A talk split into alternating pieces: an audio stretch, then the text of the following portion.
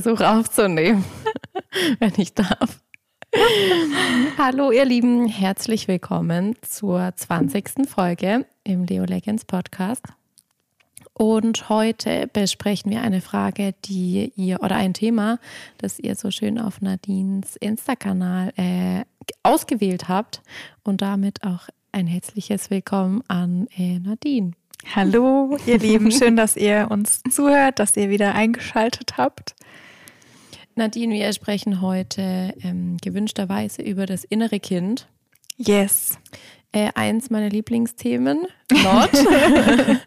also vielleicht darüber zu lesen schon, aber ähm, ich gestehe, ich wage mich ungern da dran. Deswegen ähm, hätte ich zum Einstieg so ein paar Fragen an dich. Vielleicht sind die auch für unsere Hörer interessant. Hm, kannst du dich erinnern, wann du das erste Mal so vom inneren Kind gehört hast? Mhm. Also es liegt tatsächlich schon so, es war mit Anfang 20 mhm. circa, habe ich mich das erste Mal mit diesen Themen befasst, weil es mir einfach auch zu dem Zeitpunkt nicht so gut ging. Mhm. Und das ist ja meist der Startpunkt, ähm, sich mit diesen Themen auch auseinanderzusetzen. Und das war so mein erster Berührungspunkt. Und ich habe aber jahrelang diesen Zugang auch nicht, nicht hinbekommen. Ne? Mhm. Also ich habe jahrelang diesen Zugang auf eine Art und Weise gesucht. Und der war mir irgendwie verschlossen, beziehungsweise jetzt rückblickend betrachtet, wollte ich ihn damals einfach mhm. nicht haben, diesen Zugang. Also da habe ich es eher so über diese Wegschiebungstaktik äh, mhm. äh, gemacht. Und Kenn ich. Ja, ich, deswegen schaue ich dich gerade auch so an. Eigentlich genau. wäre es manchmal cool, wenn uns die Hörer auch noch beobachten könnten, so unsere Blicke, so guck doch mal. Ja. Genau, also das war tatsächlich so mein, waren meine Anfänge mit dem inneren Kind und wer hätte gedacht, dass ich das heute beruflich auch mhm. mit integriere in meiner mhm. Arbeit. Ja. Mhm. Cool. Okay, also so hast du es quasi kenn kennengelernt über äh, Wissen und über Bücher. Ja, Bücher und so weiter. Mhm. Und hattest du so ein Moment, wo du dachtest, so, hey krass, das gibt's ja wirklich in mir und das, ich gehe da jetzt in, in Verbindung, in Resonanz, ich kriege Antworten oder ich kriege, keine Ahnung, wie eine, wie eine Schelle oder sonst irgendwas, auch was Positives. Hattest du auch so, so einen Moment? Mhm.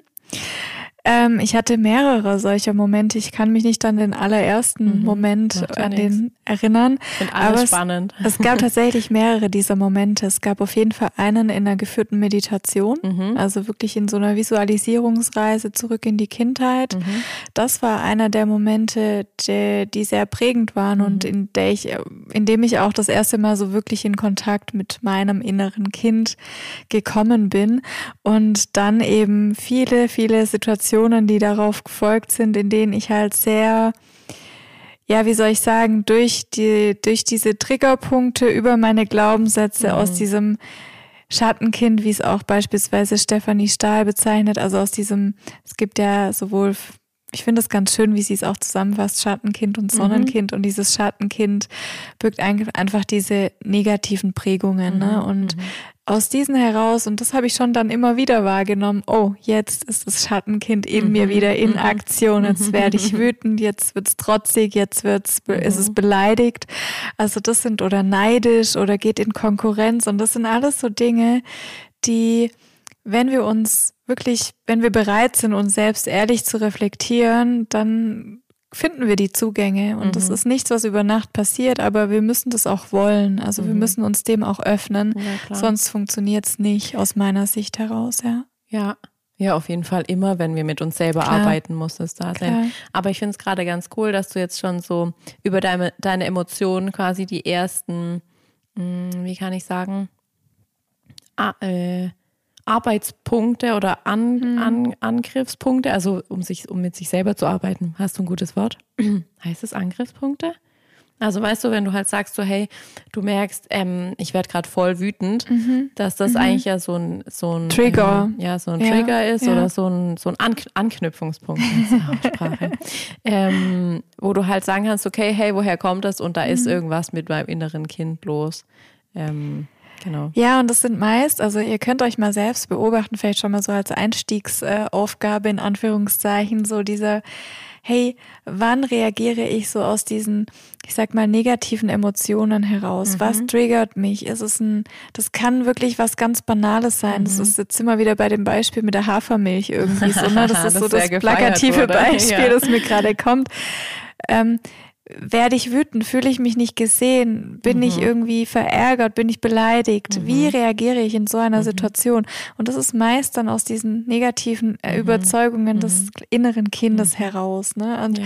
da könnt ihr euch mal reflektieren, insbesondere so in diesen, wenn ihr heftige Emotionen spürt und wahrnehmt in euch, so dieses, ich bin wütend, ich bin zornig, ich bin diese ganzen, es gibt hier eine ganz schöne Liste, wollte ich eigentlich später zu einem späteren ähm, Zeitpunkt nennen aber diese ganzen, dieses, diese Gefühle von Verletzung, Scham, Schuld, Ärger, Wut, mhm. Toben, also all mhm. diese Gefühle und Emotionen, die deuten auf das innere Kind hin. Mhm. Und das sind diese Gefühle aus dem Ego heraus mhm. auch, ja. Jetzt hast du es ja gerade auch schon so ein bisschen mit angesprochen, ähm, Glaubenssätze und diese Gefühlslagen dazu. Würdest du sagen, auch so in deiner Arbeit als Coach und in das, in das, wie du berätst, oder du berätst ja eigentlich gar nichts, wie du anhörst und vielleicht anhörst und äh, vielleicht Hinweise gibst auf das, was, mhm. was Grundlage sein kann. Würdest du sagen, das innere Kind ist immer dann nochmal die tiefere Schicht unter, unter hinter dem Glaubenssatz, der da ist? Mhm. Also ich würde eher sagen, das innere Kind, das sind quasi ähm, wie soll ich es erklären, dass es irgendwie sinnvoll, logisch erscheint für euch auch. Ähm, ja, das ist so die Ursache, finde mhm. ich. Also die Ursache, warum diese Glaubenssätze sich entwickelt mhm. haben. Also das liegt noch so ein bisschen tiefer mhm. für mich, so, ne? Mhm. Das ist so die, und es gibt ja auch tausend verschiedene Begriffe für inneres Kind. Ne? Also es gibt ja auch Psychologen, die gar nicht mit dem inneren Kind beispielsweise arbeiten. Mhm. Die nennen das dann halt alte Muster, dysfunktionale Verhaltensmuster, ähm, mhm. verschiedene Brillen, aber letztlich geht das immer um den Begriff für das, worauf ein dysfunktionales Verhalten aufbaut. Mhm. Ne? Mhm. Und für mich ist es einfach das innere Kind. Mhm. So, das ist mhm. meine Philosophie, mhm. sage ich mhm. mal, wie ich arbeite, wie ich lebe, wie ich es für mich auch plausibel mhm. und logisch finde. Mhm. Ja. Hm. Vielleicht, wenn wir schon ein Stück Richtung Definition äh, rücken mhm. wollen, mhm. aber vielleicht können wir noch, noch, nicht ganz, noch nicht ganz so theoretisch werden. Also viele hatten wahrscheinlich schon Erfahrungen äh, mit dem inneren Kind oder haben was drüber gelesen, aber wenn du jetzt tatsächlich das jemandem ähm, komplett, also irgendwie Abteilungsleiter, Geschäftsführer oder sonst auch irgendwie aus dem Businessbereich ähm, leicht zugänglich machen willst, ohne ihn zu, vielleicht auch zu verschrecken. Mhm. Ähm, wie, können, wie können wir das eigentlich auf so ein ganz einfaches Niveau runterbrechen?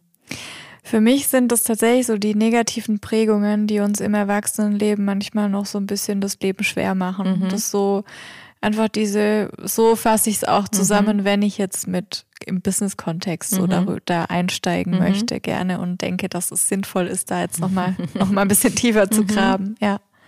ja. Okay. Aber du hebst auch tatsächlich ab auf die negativen Erfahrungen, oder? Nicht nur, ne? Aber natürlich, ähm, um meistens kommt ja eine Person mit einem Leidensdruck irgendwie, weil mhm. irgendetwas nicht gut läuft mhm. oder nicht gut ist und irgendwas verbessert werden soll. Und der eine Part besteht immer daraus, für mich in meiner Arbeit, so das anzugucken, was, was nicht gut ist, woher mhm. das kommt, weil ich auch schon jemand bin, du kennst mich, die gerne an den Ursachen arbeitet ja. und nicht nur am Symptom, weil das Symptom, ja, okay, bringt halt nichts, mhm. ne? Langfristig und auch nicht nachhaltig. Deswegen ja, ich arbeite viel auch tief an diesem, an diesen Schattenthemen, mhm. an diesem inneren Kind, mhm. an diesen negativen Prägungen. Aber als Gegenpart, wenn ich nachher in die Verhaltensänderung reingehen mhm. möchte, dann ist es auch immer wichtig, noch das ich finde es einfach zwei schöne Begriffe, das Sonnenkind in dir ja. anzuschauen und die positiven Prägungen mhm. anzugucken mhm. und zu mhm. gucken, hey, wo liegen meine Ressourcen? Also ich, mhm. ich arbeite schon auch sehr stark ressourcenorientiert und deshalb, es braucht beides. Mhm. Also ich finde, es ist immer diese, also es ist ja immer die Dualität, es braucht beides für mich. Ja. Also das eine geht ohne das andere nicht für mich und auch in meiner Arbeit mache ich das so oder nutze ich das so, ja. Ja, cool. Und ähm, wenn wir mal aus der, aus der anderen Arbeit rausswitchen und in ähm, den Job rein, den wir beide tun mhm. als Yogalehrerin, mhm. wie, ähm, wie findest du es in, also wie kann es uns als Yogalehrerinnen ähm, helfen oder unterstützen in den, in den Klassen? Wie gehst du da rein? Also ich glaube, da haben wir, also du bist ja eher so über das Körpergedächtnis gehst du, mhm. glaube ich, auch viel, ne? gerade auch in deinen Massagethemen und mit, wenn du mit Berührung mhm. arbeitest. Und ähm, ich habe, glaube ich, einfach einen anderen Ansatz mhm. auch. Ich gehe ganz häufig dann mit Themen rein in die Yoga-Klassen. Mhm. Und da geht es dann schon auch manchmal um diese Themen, um diese negativen mhm. Überzeugungen. Und dann natürlich in Asanas, in Haltungen, die halt gerade zum Beispiel in der Hüfte, das weißt du ja besser mhm. als, als ich, in der Hüfte sitzen ja oftmals diese emotionalen mhm. Blockaden. Und in diesen Momenten, in denen dann die, die Yogis und Yoginis in dieser Haltung sind, sage ich halt etwas, was dazu passend mhm. ist. Ne? Also das, so mhm. gehe ich halt ran. Ja. Ich bin eher, ich komme schon eher über ähm, ich sage mal auch über den kognitiven mhm. Ansatz mhm. irgendwie mhm. und dennoch es dann nachher zu spüren und auf, auf der Matte auch irgendwie mhm. rüberzubringen. Mhm. Wie machst ja. du das? Auch ähnlich, aber ich glaube verdeckter. Mhm. Also ich ähm, spreche jetzt nicht so offen, hört sich voll komisch an, aber ich spreche das nicht so offen an. Ähm, aber ich merke das halt, das wirst du bestimmt auch merken, wenn du halt in so, ja, oft auch Hüftöffner mhm. oder intensivere Dehnungen und sowas mhm. reingehst. Wenn du dann, also ich habe dann ganz oft das Gefühl, ich benutze es auch manchmal, um es aufzulockern, wenn du dann reingehst und spürst so, hey, Minimum eins, zwei, drei Leute, die würden dich gerade gern verprügeln, mhm. weil die jetzt einfach gefangen sind, sozusagen in dieser, in dieser Asana, ähm, wo einfach, wo Gefühle hochkommen, ja. ja. Ähm, ja. Und ich sage auch oft, es ist gerade absolut okay, äh, die Yoga-Lehrerin jetzt zu hassen und sich zu fragen, warum man hier ist.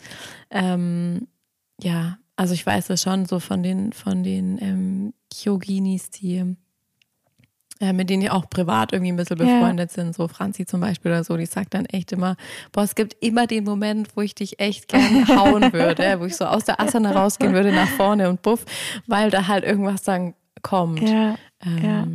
Oder finde ich auch im, im Shavasana kommen auch oft Tränen. Mhm. Also da merke ich, ich arbeite auch viel mit, mit Musik. Mhm.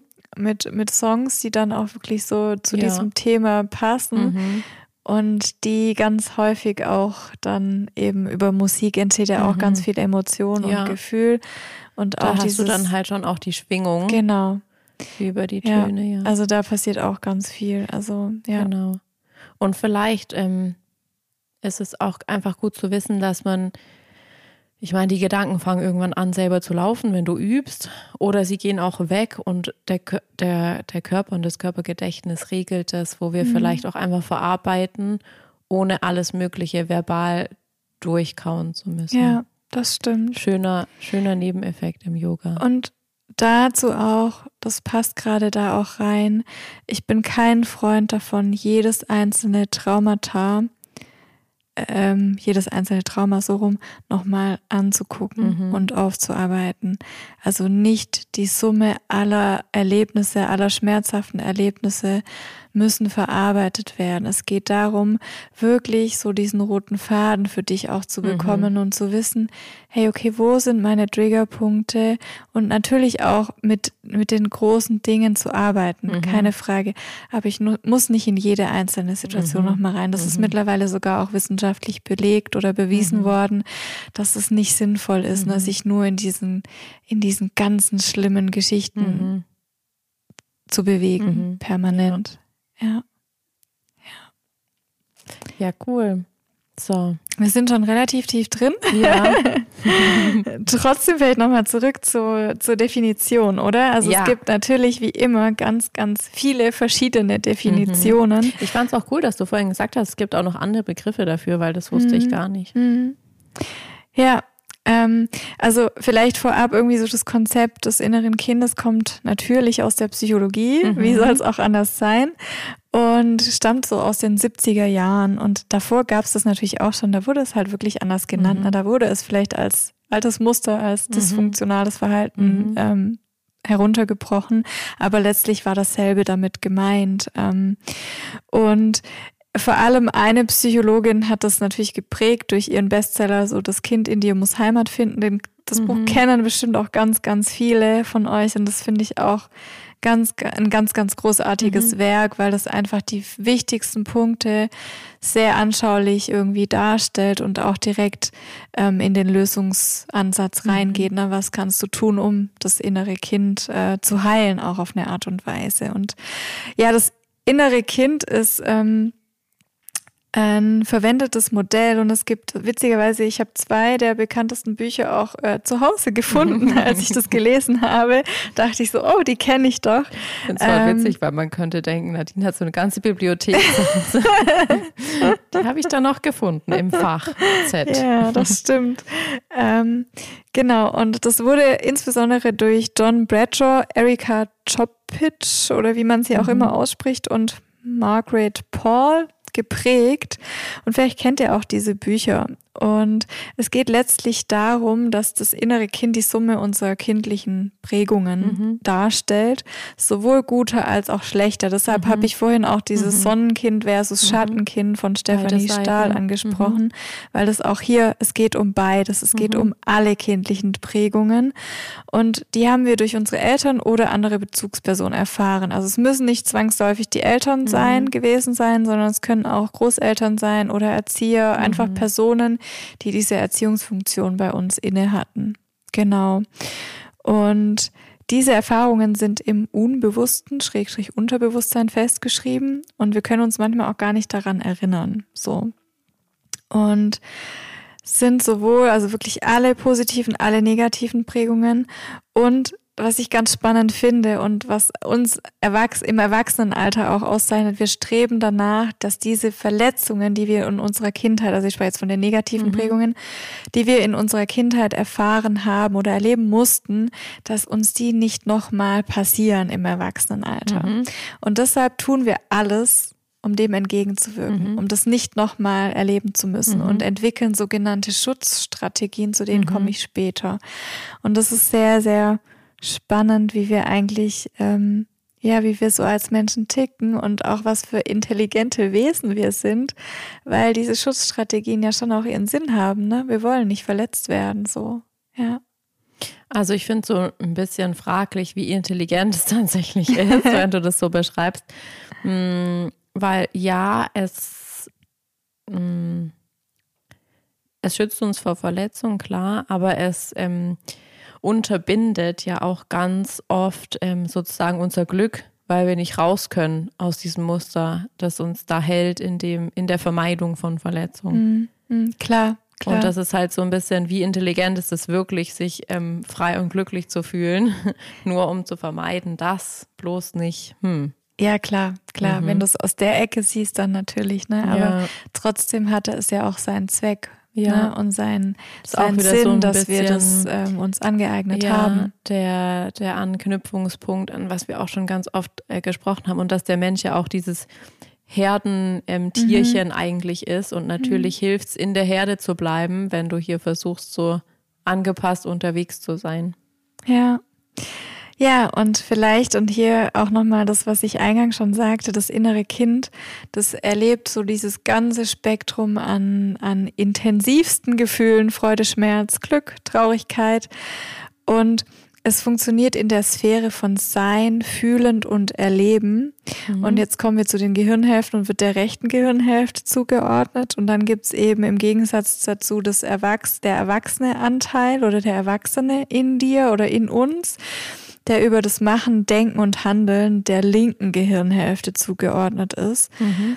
aber gleichzeitig auch über eine Skala von Gefühlen verfügt. Also es ist ein sehr mhm. komplexes mhm. äh, Konstrukt in uns.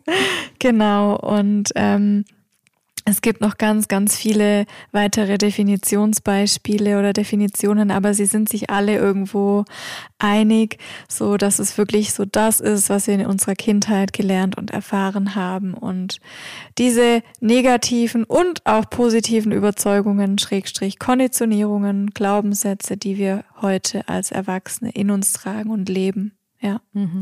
Also das ist so das, was es für mich eigentlich herunterbricht und wie es ganz gut dargestellt werden kann. Und es ist auch schon ganz klar, dass das innere Kind oder das Kind in uns sehr schnell abhängig werden kann auch. Ne? Mhm. Dazu kommen wir später auch nochmal, so dass Abhängigkeit von Beziehungen, Sex, romantischen Affären, Liebe, Bestätigung, weil das natürlich diese Nähe, mhm. Nähe sucht und Liebe und Bestätigung mhm. bei anderen, weil das das mhm. halt als Kind ja, nicht in immer diese Kompensation genau, von dem, genau. von der fehlenden Liebe. Genau.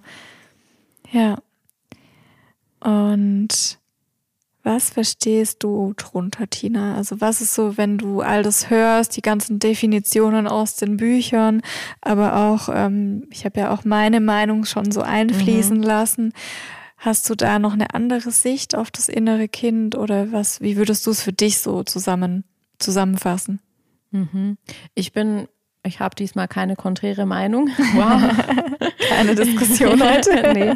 Ähm, ja, ich finde das ganz ähm, spannend, einfach reinzugucken und auch einfach ähm, in den mh, hm, in den Dialog mit sich selber zu gehen, was einen da wirklich, also wenn man sich damit beschäftigt ähm, und mal runterbricht sozusagen, oder wenn man da, wenn man merkt, dass man halt mh, hm, dass man bestimmte Handlungsmuster so beibehält und macht, einfach aufgrund von dem, was einem wirklich als kleines Kind widerfahren ist. Und wie du es auch vorher angesprochen hast, auch meine Begegnung lieber mm, mit dem inneren Kind ist noch gar nicht so alt. Es ist, ist tatsächlich in einer sehr intensiven Meditation in der Yogalehrerausbildung so hm. entstanden, also wo ich wirklich, wirklich erwachsen war. Hm. Ähm, dann halt zu sehen, dass es da echt so einen Anteil in einem gibt, der halt so, ja, völlig verletzlich und, und klein und niedlich und süß und unschuldig und alles ist. Und mh, mm, wenn man, wie du sagst, dafür offen ist und, und reingeht, dann ist das schon mh, mm, ein ziemliches Wunder eigentlich zu sehen, dass man trotz des, des ganzen Lebens, das man bis dahin schon gelebt hat und trotz der Erwachsenheit und Reife und bla bla, trotzdem halt dieses dieses kleine süße Ding da ist, das irgendwie so viel Auswirkungen hat auf das, wie du handelst. Mhm. hast du das in der Meditation, also sag mir, wenn es jetzt zu tief geht, ne, aber hast du das richtig bildlich gesehen? Dann? Ja. Mhm. Okay. Ja. Spannend. Und das, ja, das ist total spannend, weil das ist ja so diese Metaebene, von der ja, ich ganz oft spreche ja. und die ich ja so gern habe in Konfliktsituationen, auf die man sich rauszieht. Aber irgendwie dieses Rausziehen zieht dann eigentlich komplett rein. Mhm. Und mhm. ähm, man ist irgendwie, man ist groß und klein und alt und jung und alles irgendwie zugleich. Und das ist ja so faszinierend, dass ich ehrlicherweise schon auch erschrocken bin, da reinzugehen und weiter, auch tiefer zu gehen, weiterzumachen. Mhm. Mhm. Ja. Ja, also das ist total spannend. Das ist auch echt unterschiedlich, wie Menschen das äh, innere Kind wahrnehmen. Mhm. Ne? Also manche haben ein ganz klares Bild, andere mhm.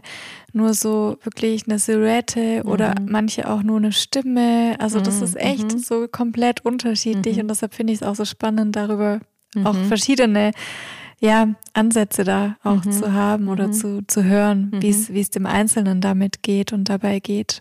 Ja. Ja, spannend, diesen, diesen unterschiedlichen Zugang dazu. Und man braucht wahrscheinlich auch wenn man damit arbeiten will. Also ich kann mir vorstellen, ich das ist zum Beispiel so ein Thema, wo ich nicht alleine damit arbeiten ja, will. Genau. Ja, ähm, aber dann musst du halt auch erstmal jemanden finden, der so die deine Wahrnehmung, also dich in deiner Wahrnehmung so anleiten kann und mit dir gehen kann, dass es halt stimmig wird. Ja, also das auch vorab. Es gibt ganz viele Menschen, also das innere Kind, das, die Arbeit, wir können die auch mit uns selbst machen. Mhm wenn wir uns das zutrauen und wenn wir diesen Zugang auch alleine finden. Ne? Mhm. Aber ganz häufig ist es auch so, dass du einfach jemanden brauchst, der dich zur Hand nimmt und der dich mhm. da, ja. der dir den Raum hält, der mhm. dich irgendwie so ein bisschen, der bei mhm. dir ist, der dich da mhm. nicht alleine lässt mhm. in dieser Situation, die ja, ja schon auch manchmal sehr schmerzhaft nochmal ja, sein total. kann, diese Begegnung. Und da ist es total unterschiedlich. Also ich habe zum Beispiel auch eine, eine gute Freundin, die hat sich äh, fünf Bücher gekauft und die hat alle Übungen alleine gemacht. Mhm. Und die hat dadurch wirklich große, große Schritte gemacht. Mhm. Ne? Also die, bei der hat es quasi, war das ausreichend mhm. als Heilmethode in Anführungszeichen mhm. oder als, als Tool, um wirklich da sich so ein bisschen zu befreien mhm. von diesen ganzen äh, Blockierungen mhm. und sowas. Und dann gibt's aber wiederum auch ähm, Menschen, die einfach sagen, hey, ich möchte da nicht alleine durch, ich mhm. habe Angst, dass da was hochkommt, dass ich mhm. dann alleine damit bin und ähm, hey, halte mir den Raum so. Und auch das ist in Ordnung. Ne? Auch hier geht's immer wieder darum, gut für dich zu sorgen und Hilfe in Anspruch zu nehmen, wenn du sagst, ja, ja. ich möchte. Mhm. Und das alleine zu machen, wenn du sagst, nee, ich traue mir das auch jetzt alleine zu, ist ja. okay so, ne? Ich mhm. komme damit. Ja. Ja. Völlig. Ja. Ähm, was ich ganz spannend finde, ist auch noch so viele von uns, und ähm, ich würde mal sagen, du sagst bestimmt auch, du hattest eine sehr glückliche Kindheit. Mhm.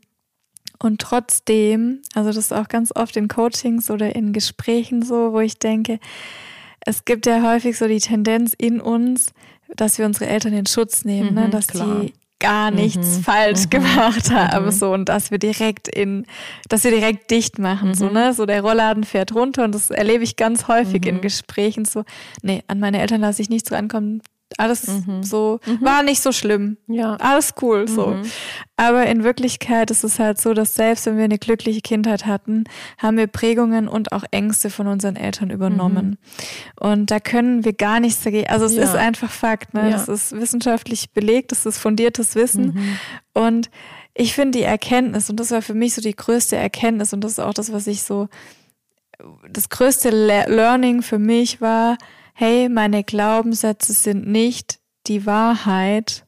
So, mhm. das ist nicht die Wahrheit. Mhm. Das ist eine subjektive Wirklichkeit mhm. und es stellt irgendwie auch so, ja, ich liebe meine Eltern, aber trotzdem gilt für alle, mhm. die zumindest durch das und das finde ich, dass den Begriff durch das partielle Versagen unserer Eltern entstanden sind. Mhm. So. Und mhm. das ist auch jetzt für mich, dieses, das auszusprechen, das ist mhm. echt hart, aber ich, ja. das ist die Wahrheit. Mhm. So, also, also es ist mhm. einfach Fakt, so, ne? Und durch diese Wahrnehmungsverzerrung, und Tina, wir haben ja auch oft von diesen Brillen gesprochen, durch diese Filter oder durch diese Brillen nehmen wir halt unsere Wirklichkeit wahr. Ja, ist so. Mhm. Und das ist, auch wenn wir eine glückliche Kindheit hatten. Ja. So, du weißt ja auch nicht, wie die Schwangerschaft verlaufen ja. ist oder oft viele ja, wissen ich meine, nicht, ne? Äh, kein also kein Elternpaar der der Welt ist ja so über ob äh, Heute ist Montag. Überirdisch, dass es, dass es also zu 1000 Prozent immer richtig lag. Ja. Und ähm, man darf das auch mit Abstand so ein bisschen betrachten, finde ich. Guck mal, bei mir, ich meine, das glaube ich, wissen mittlerweile auch alle. Ich bin ja schon immer so, dass ich gern von allen gemocht werden möchte und es gern allen recht machen möchte und so. Ich meine, das ist in unserer Gesellschaft äh, erstmal ein sehr zuträgliches Muster, aber natürlich ist es auch doof. Und natürlich, woher soll das kommen, wenn ich aus meiner Kindheit und aus meiner Klar. Erziehung? Also ja. ist es einfach Fakt, ja. dass da partiell was schiefgelaufen ist. Ja. Ja, und ähm, das anzuerkennen und zu akzeptieren, ist, glaube ich, auch ein wesentlicher Schritt, ähm, um wirklich ehrlich auch zu reflektieren und an sich zu mhm. arbeiten. Also das gehört dazu. Das mhm. ist ein Prozess. Und ich hatte neulich eine ganz, ganz liebe Klientin, die dann irgendwann gesagt hat, hey krass, irgendwie, ich habe das, habe das so viele Jahrzehnte irgendwie wollte ich das nicht sehen und habe das immer so runtergespielt. Mhm. Aber eigentlich ist es ganz schön dramatisch, was mir da passiert mhm. ist. Dramatisch ja. und traumatisch tatsächlich. Mhm. Und ähm, das war einfach schon so eine ganz wichtige Erkenntnis, um dann auch entsprechend ja zu, zu verändern. Mhm. Ne? Ja. ja. Und Veränderungen herbeizuführen. Und das ist ja so, auf der bewussten Ebene sind wir meist irgendwie so die unabhängigen Erwachsenen, ja, die alles im Griff und haben. Das geht schon alles und so. Ja, mhm. aber unbewusst agieren wir halt oft aus diesem verletzten kleinen mhm. Kind in uns. Mhm. Und das sind genau, und das ist das, was ich ja vorhin auch schon angesprochen habe, diese Selbstschutzstrategien, ja.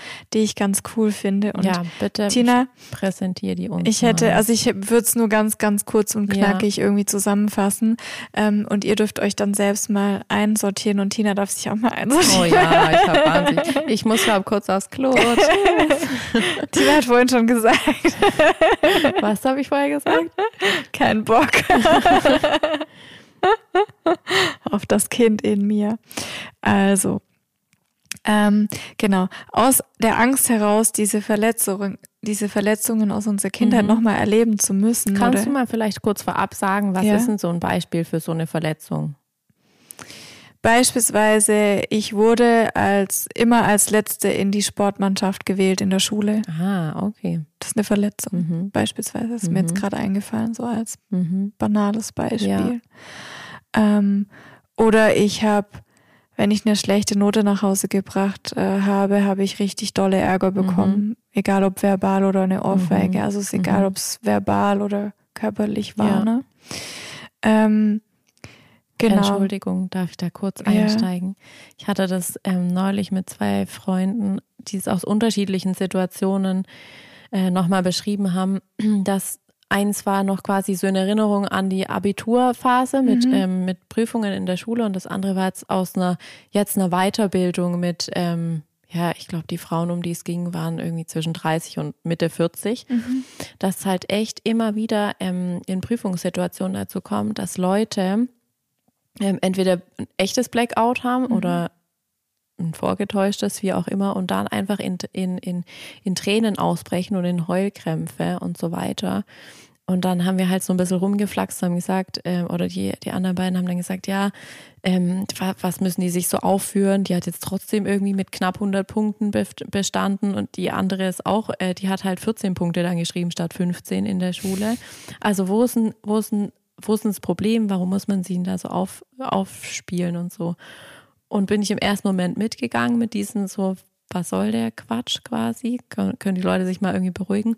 Und dann dachte ich im zweiten Schritt, hey, nee, ich habe eigentlich so großes Mitgefühl mit denen, weil anscheinend haben die irgendwas in ihrer Erziehung, in ihrem nächsten Umfeld quasi erlebt, wo die sich so fürchten müssen, wenn die, sich, wenn die nicht 100% performen oder Leistung abliefern, dass nur noch diese Möglichkeit des, des Heulkrampfes und der völligen äh, Auflösung möglich ist.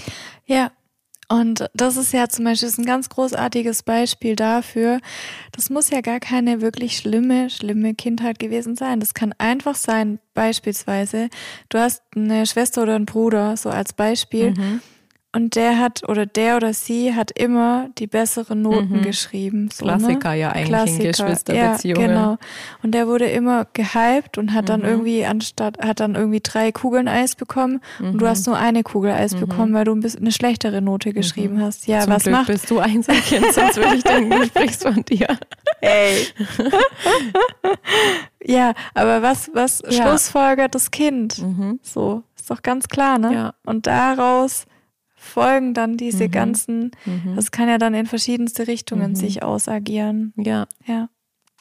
Also auch da so ein, ja, so ein armes inneres Kind irgendwie. Ja. Und wir entwickeln dann eben diese zahlreichen, es gibt zahlreiche verschiedene Selbstschutzstrategien. Mhm.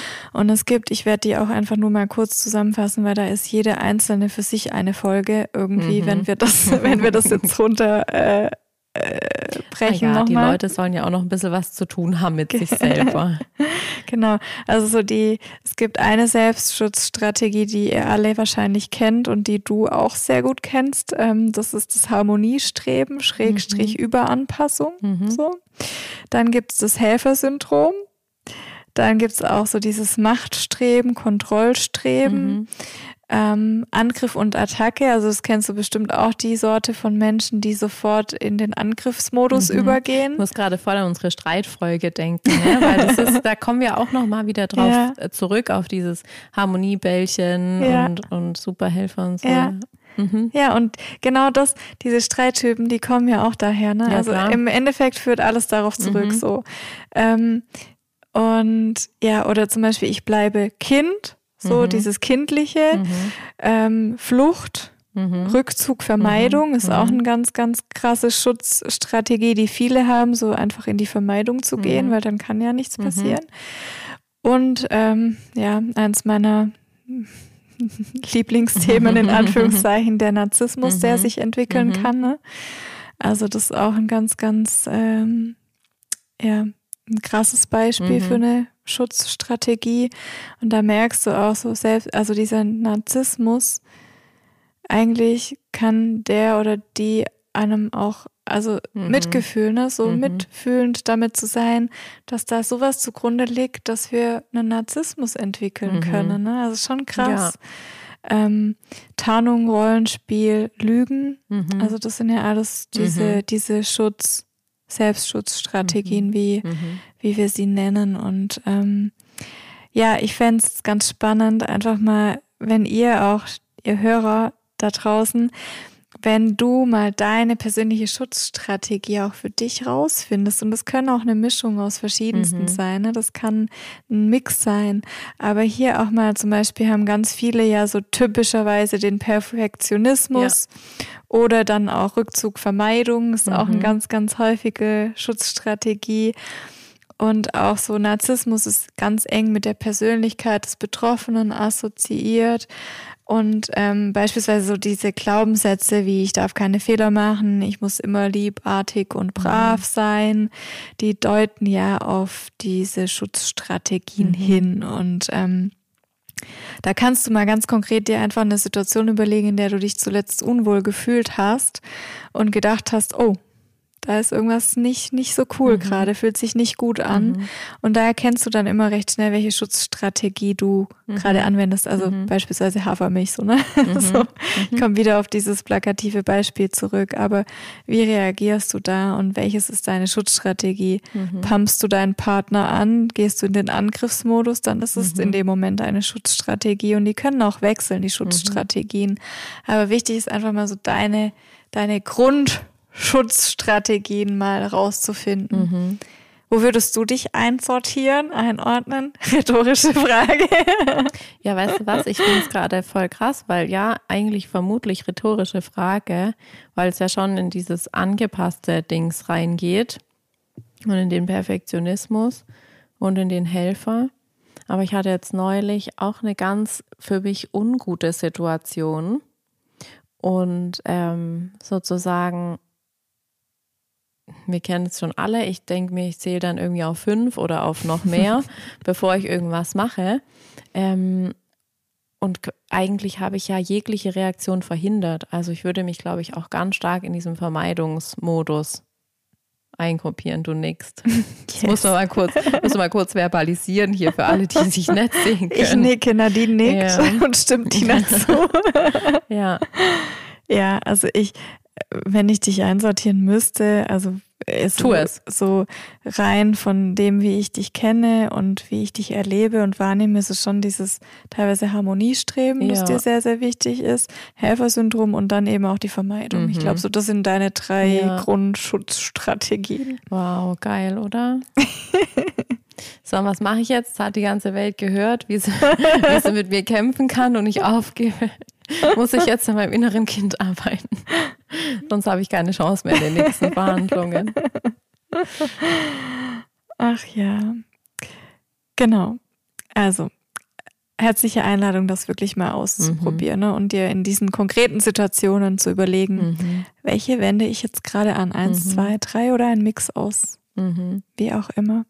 Genau. Und mir ist noch ganz wichtig, eine Sache an diesem Punkt zu sagen. Ähm, ja, all das ist dein Schattenkind oder sind eure Schattenkinder.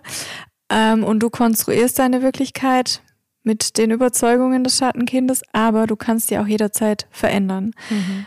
Und hier aber ausgenommen sind wirklich Schick Schicksal. Jetzt fange ich auch an mit den Sprachaussetzern. Eigentlich habe ich das erst freitags. ähm, ausgenommen sind Schicksalsschläge. Mhm. Also das ist mir ganz wichtig zu sagen. Ne? Mhm. Ein Schicksalsschlag bedeutet einfach einen tiefen Einschnitt, mhm. Traumatisierung, was auch immer.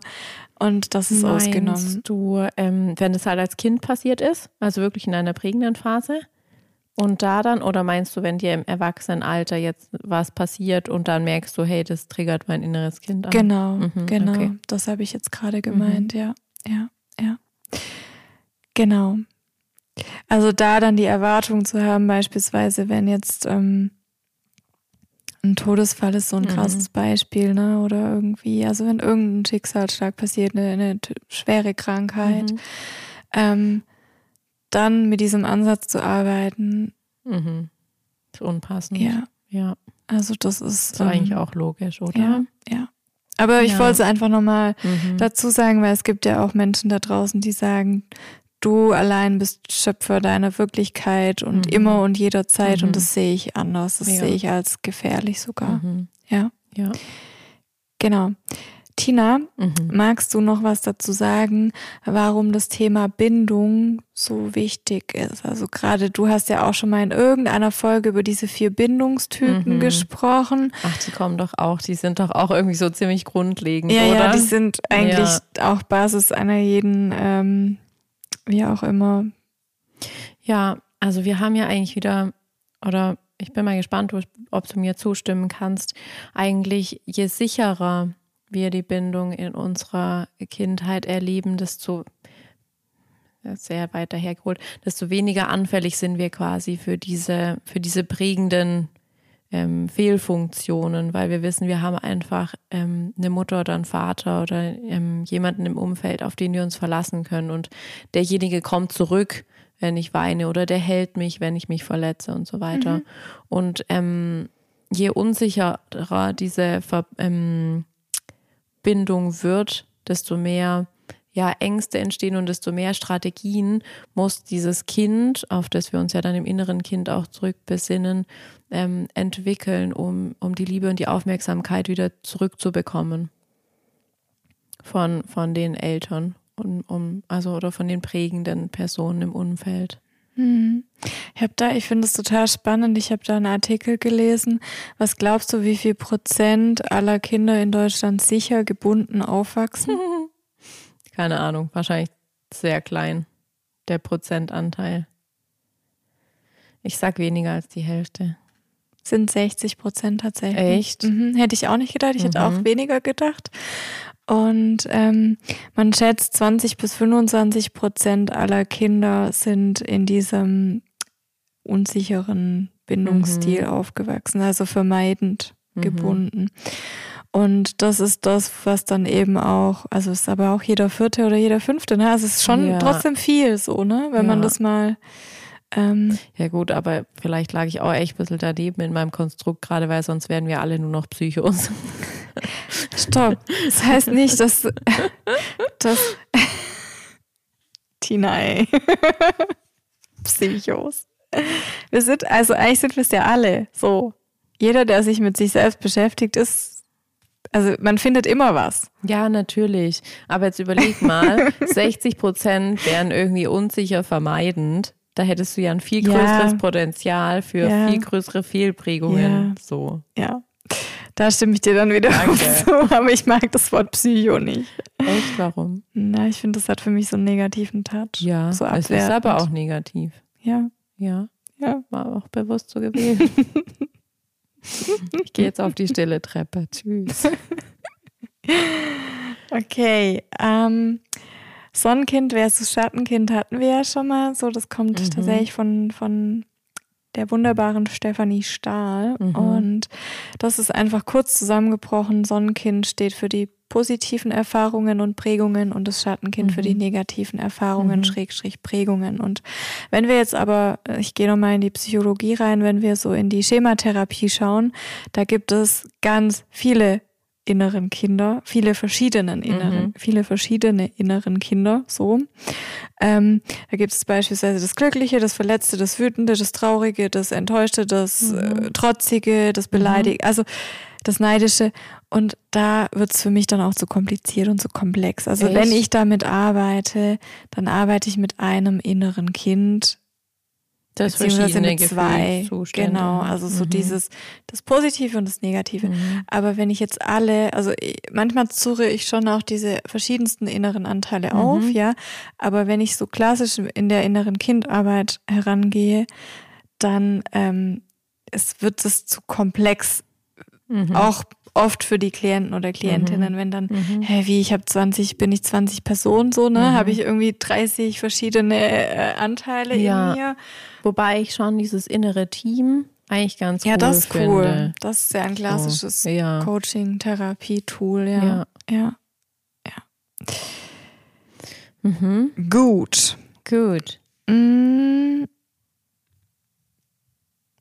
Was fehlt uns noch? Was wollten wir noch mit reinbringen? Ich überlege gerade. Ah, natürlich, wie immer sind wir lösungsorientiert unterwegs. ähm, Ach nee. ähm, ich würde schon gerne noch so ein paar Übungen zum inneren oh, Kind ja. ansprechen mhm. und auch, hey, wie kannst du in Kontakt zu deinem mhm. inneren Kind kommen, wenn du das bisher noch nicht irgendwie getan hast, ne? So dieses, ähm, da gibt's ganz, ganz, ganz viele verschiedene Übungen und einfach nur mal so ein paar, paar in den Raum geworfen. Es gibt ganz tolle Visualisierungsübungen, in mhm. denen wir quasi unserem Schattenkind begegnen, indem wir so eine ganz liebevolle Begegnung, das läuft meist über eine geführte Meditation auch, in der ich dann oder in der dann die Person, ich sag mal, der, der Coach, Schrägstrich, Psychologe, mhm. Therapeut, Berater, wie auch immer, ähm, den Klienten zu dieser Begegnung führt und man dann so eine Versöhnung auch ähm, quasi fiktiv darstellt ne? mhm. und ähm, visualisiert. Mhm. Genau. Und auch dieses Tröstende, also das auch für mhm. so diese Begegnung des Erwachsenen, also die erwachsene Tina trifft die kleine Tina und die versöhnen sich. Die Erwachsene tröstet die Kleine, mhm. weil die ja so schutzlos ist und mhm. noch kein, ja, und verletzt ist, ne? Und dann auch wiederum, was ich ganz toll finde, es kommt auch aus der Traumatherapie, das Überschreiben alter Erinnerungen. Mhm. Also auch einfach, wir können ja, unser Gedächtnis kann ja oder unser Gehirn kann ja glücklicherweise in dem Fall glücklicherweise nicht unterscheiden, was ist Vergangenheit und was. Mhm. Also es tut sich ganz schwer, das zu mhm. unterscheiden, was ist jetzt Gegenwart und was ist eigentlich mhm. Vergangenheit. Von daher können wir alte Erinnerungen auch umschreiben. Mhm. Und das wird oft in der Traumatherapie auch angewendet, um dann wirklich noch so einen Helfer, Unterstützer hinzuzuziehen, einen Retter oder auch die Situation komplett umzuschreiben, so wie sie gar nicht traumatisch mhm. gewesen wäre. Also mhm. so wie sie im Idealfall abgelaufen wäre. Das ist ein ganz, ganz tolles Tool weniger, ich sag mal, weniger visualisierend und tief ist beispielsweise einen Brief zu schreiben, wobei mhm. das auch tief gehen kann, mhm. wenn ich mich wirklich hinsetze und einen Brief an mein inneres Kind schreibe. Mhm. So mit all den Verletzungen, mit all den Themen, die da mhm. da sind. Ähm, das finde ich ganz, ganz toll. Ich fände es so spontan auch richtig interessant, so also einen Brief zu schreiben, quasi von meinem inneren Kind, von diesem Kleinen, mhm. an die Erwachsene. Genau. Sowas. Ja. Also hör mir doch mal zu mäßig. Ja. Ist bestimmt auch. Ich finde cool. beides total mhm. cool. Also in beide Richtungen, ne? Und man kann auch, manche gehen so weit auch, ähm, Brief, verschiedene Briefe zu schreiben, einmal an das Kleinkind, einmal an den Jugendlichen, einmal mhm. an den jungen Erwachsenen, also mhm. wirklich verschiedenste mhm. Alter auch mit reinzunehmen. Ähm, und dann natürlich auch so entdecke deine negativen Glaubenssätze, aber auch deine positiven mhm. Glaubenssätze. Mhm. So was sind deine Ressourcen, was sind deine Stärken und auch deine Werte. Also das ist auch eine ganz, ganz mhm. tolle Übung, daran zu gehen. Mhm. Ne? So. Da hast du ja auch ein paar im Repertoire, wenn ich es richtig weiß, gibt es da auch ein paar, also die dem Werteübung zum Beispiel ist ja mhm. auch auf deinem Blog, soweit ich weiß. Die Werteübung nicht, nee die Grenzenübung, mhm. aber die mhm. passt da auch rein, mhm. ja. Die, also Grenzen setzen ist ja. ja. auch drin. Aber genau, ich arbeite auch viel mit Werten natürlich, mhm. weil das mhm. ja auch wichtig ist. Wenn wir nämlich klar, wenn wir unsere Werte kennen, dann wissen wir auch und nehmen wahr, wenn sie über, mhm. übergangen mhm. werden und dann wissen wir auch, warum wir so stark getriggert werden in dem mhm. Moment ne? und warum wir vielleicht in dieses ähm, unbewusste Muster verfallen. Ähm, genau, und dann hatten wir vorhin schon so, nutze auch dein Körpergedächtnis. So, das, was ich gerade gesagt habe, das Gehirn unterscheidet nicht besonders gut zwischen Realität und Erinnerung. Mhm. Und das kann ganz schnell Assoziationen knüpfen, so diese, ja, das kennst du vielleicht auch, irgendeine Musik, irgend, mhm. irgendwas, irgendein mhm. Song, der kommt mhm. und du mhm. hast Bam, irgendwie eine Szene im mhm. Kopf, die du damit ver verknüpfst. Mhm. Ja. Und das kannst du halt auch positiv für dich nutzen, wenn du jetzt irgendwie einen geilen Song hast, auf den du abfeierst und schon als Jugendliche irgendwie gedanced hast, irgendwie, wenn du den reinmachst, dann verknüpfst du gleich diese positiven Vibes ja. damit, so, ne? Ja. Geht ähm, ja tatsächlich in beide Richtungen. Ich sage dann immer ganz oft, ähm, also wenn es negativ ist, dass der leider schon fremd besetzt ist und wir den jetzt wechseln müssen. das ist gut. Das ist gut. ähm, genau, und was ich ganz schön finde, ist noch den Realitätscheck zu machen. So dieses, durch welche Brille schaue ich eigentlich mhm. gerade und äh, was ist die objektive Realität, also dich auf die Metaebene auch hier wieder zu ziehen. Und ähm, ja, wir können uns die Welt, und das ist, machen viele von, ja, insbesondere, glaube ich, in dieser, in dieser Spiri-Bubble auch, wir können uns die Welt auch schönreden. Mhm. Also auch ja. das ist nicht gerade, mhm. also auch das ist eine Schutzstrategie. Mhm. Ähm, und auch das entspricht nicht der Realität. Ne? Das ist mhm. eine verzerrte Wahrnehmung. Ja. So, die kann in beide Richtungen gehen. Mhm. Das ist mir auch ganz wichtig, immer dazu zu sagen. Deswegen ähm, hier nochmal zu gucken, hey, wo habe ich eine verzerrte Wahrnehmung? Mhm. Und hatten wir auch schon mal diese ähm, posit falscher Positivismus, mhm. ähm, über den wir auch schon gesprochen mhm. haben. Mhm. Ja. Genau, also das alles sind so ein paar. Es gibt noch ganz viele weitere Übungen, aber das würde jetzt den Rahmen auch sprengen. Ähm, und ja, was ganz, ganz wichtig ist, ist wirklich so, finde ich ganz toll, eine ehrliche Selbsterkenntnis, weil die einfach auch die Angst mhm. reduziert und auch zu erkennen, in welchem Moment es heißt, loszulassen, in welchem Moment, ähm, ja, du die Lage richtig einschätzt, in Anführungszeichen richtig einschätzt mhm. und dein Gegenüber einfach ähm, eine verzerrte Wahrnehmung hat. Mhm. Und du, äh, mhm. das Einzige, was du da tun kannst, ist wirklich das loszulassen, das mhm. gehen zu lassen oder ihn oder sie gehen zu lassen. Weil Reden macht mit solchen Menschen dann einfach keinen Sinn, so, ne? Und mhm. Ich finde, das finde ich total geil, das würde ich gerne reinbringen. Äh, kennst du Jens Korsen? Ist auch ein ganz bekannter mhm. Coach, der hat auch ganz viel, Autor, hat ganz mhm. viele Bücher gerade in dieser Coaching-Bubble auch geschrieben. Ich glaube, er ist sogar auch Psychologe. Ähm, und der hat mal so äh, auf eine Trennungssituation hat der geschrieben, ähm, du bist ein leuchtender Stern, aber dein Verhalten ist ungünstig und weil du leider an deinem Verhalten dranhängst, muss ich mich von dir trennen. das, also das ist einfach mhm. nochmal noch mal schön ja. erklärt mhm. oder auf den Punkt gebracht, wann es heißt, loszulassen. Mhm. So, ne? wenn, wenn wir merken, es ist kein Durchdringen, die mhm. Schutzstrategie des anderen ist so stark mhm. und da ist gar keine ehrliche Reflexionsbereitschaft mhm. da oder Richtig gegeben. Coole Aussage. Sehr dann, poetisch. dann müssen wir, dann bleibt uns nichts mhm. anderes übrig, als mhm. uns selbst in dem Fall wichtiger zu mhm. nehmen und zu sein und zu sagen, hey, und das kennt ihr vielleicht, ich habe das öfters mal mit so narzisstischen Persönlichkeiten, mhm da muss ich mich irgendwann rausziehen, weil das mhm. ist, wir mhm. müssen erkennen oder wir dürfen erkennen, es bringt nichts. Ja. Es bringt Und da müssen wir halt nur hoffen, dass nicht sehr ungünstig ähm, die eigenen ähm, Glaubenssätze da sind, Klar. die uns dann eben wieder Thema Beziehung, Thema Bindung, Thema Abhängigkeit ähm, drin halten in Klar. sowas. Ja, das stimmt. Das stimmt. Ja, also ich glaube, jeder von uns kann damit arbeiten, daran mhm. arbeiten und einfach auch zu erkennen, gesunde Grenzen zu setzen. Ne? Das Thema mhm. Grenzsetzung hatten wir auch schon eine Folge. Mhm. Ähm, auch darum geht's, wenn mhm. wir mit dem inneren Kind arbeiten. Ja, es lohnt sich und ähm, wie Nadine gesagt hat, man muss nicht immer alles durchkommen. Es lohnt sich auch einfach ins Yoga zu kommen und zu gucken und fließen zu lassen, was da ist. genau. In diesem Sinne.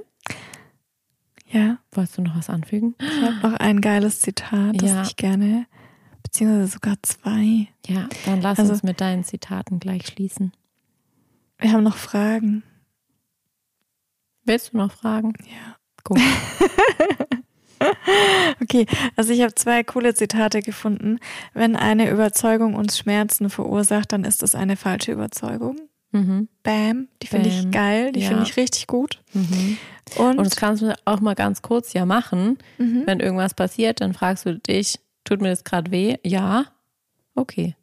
Dann kannst du gucken. Und dann kannst du damit arbeiten, wenn du möchtest. Mhm. Zweites Zitat. Zweites Zitat.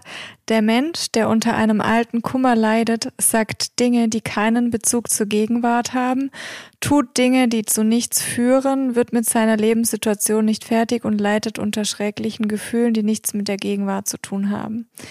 Und das finde ich auch, ist sehr dramatisch, aber auch das ist was Wahres dran, ne? Sehr, da ist sehr was Wahres wahr. dran. Mhm. Ja. Ja, das ist ähm, echt total gut, nochmal zu überlegen, das, was mir gerade wehtut, ist das aus dem Jetzt oder ist das von irgendwas? Genau, ist was anderen? Altes. Mhm. Projiziere ich das nur auf das Jetzige? Mhm. Ja. Cool. Hast du noch Bock auf eine ganz leichte, coole Frage? Mhm. In welche Stadt im, ins, in welche Stadt ins Ausland würdest du gerne ziehen und dort leben? Ziehen gleich. Mhm. Oh, ich dachte, wohin geht es die nächste Reise? Ja.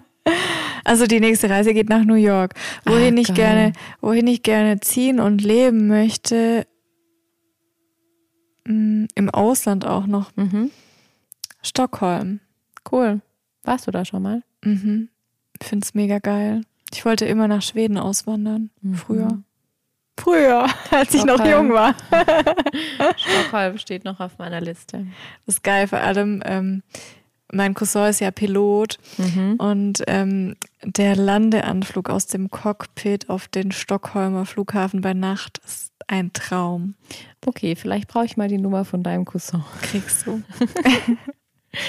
ich habe zu meinem 30. Geburtstag einen Flug im Cockpit bekommen mhm und habe äh, es immer noch nicht eingelöst und ich bin jetzt 35. Sehr gut. So. Du kannst dich rausreden, dazwischen drin waren auch zwei, zweieinhalb Corona-Jahre, wo man nicht fliegen durfte und so. Ja. ja. Das ist geil. Mhm. Mit welcher Frucht würdest du dich vergleichen? wow. Äh. Mit einem hm. knackigen Apfel. nee, weißt du warum? Weil ich bin doch, ich vertrage doch keinen Apfel. Ach so, okay. Also ich möchte mich gern selber vertragen. mm. Eine süße Kirsche. Um Gottes Willen, du wärst bei Tutti Frutti gelandet, oder was? Okay, ähm, Heidelbeere. Warum denn Heidelbeere? Äh, nicht so süß, hat nicht so viel Kalorien und geht immer. Das war jetzt so ein Tinder-Spruch. Ah ja, wir brauchen mal wieder ein neues Profil für mich, würde ich sagen. Wie geil. Lustig. Hey, okay. Cool. Ähm, das war gerade richtig gut. Mhm. Zum Ende der Folge, falls ihr die Folge zuvor, unser Special, noch nicht gehört habt, hört gerne noch rein. Ähm, da ging es nicht um das innere Kind, sondern um inneren Frieden. Ähm, und ob wir dem wirklich hinterherrennen sollten oder wie wir mit dem umgehen wollen, ähm, war ein Special mit dem Ludwig, Ludwigsburger Stadtmagazin. Lest auch gerne dieses Magazin, holt es euch, gibt es überall in der Innenstadt. Und ähm, ich hoffe, ihr kommt gut durch diese heißen Sommertage ähm, und habt vielleicht auch noch ein bisschen Urlaub und ein bisschen frei. Wir wissen noch gar nicht das Thema der nächsten Folge. Das werden Tina und ich jetzt gleich diskutieren. Ja, aber wir wissen, dass es am 8.8. erscheinen wird, yes. wenn nichts dazwischen kommt. und ähm, ja, habt einen ähm, tollen Sommermonat, genießt es, esst viel Eis und bleibt Heidelbeeren und denkt an Tina. Gut. Danke fürs Zuhören und wir freuen uns über euer Feedback wie immer. Bis ganz bald. Tschüss.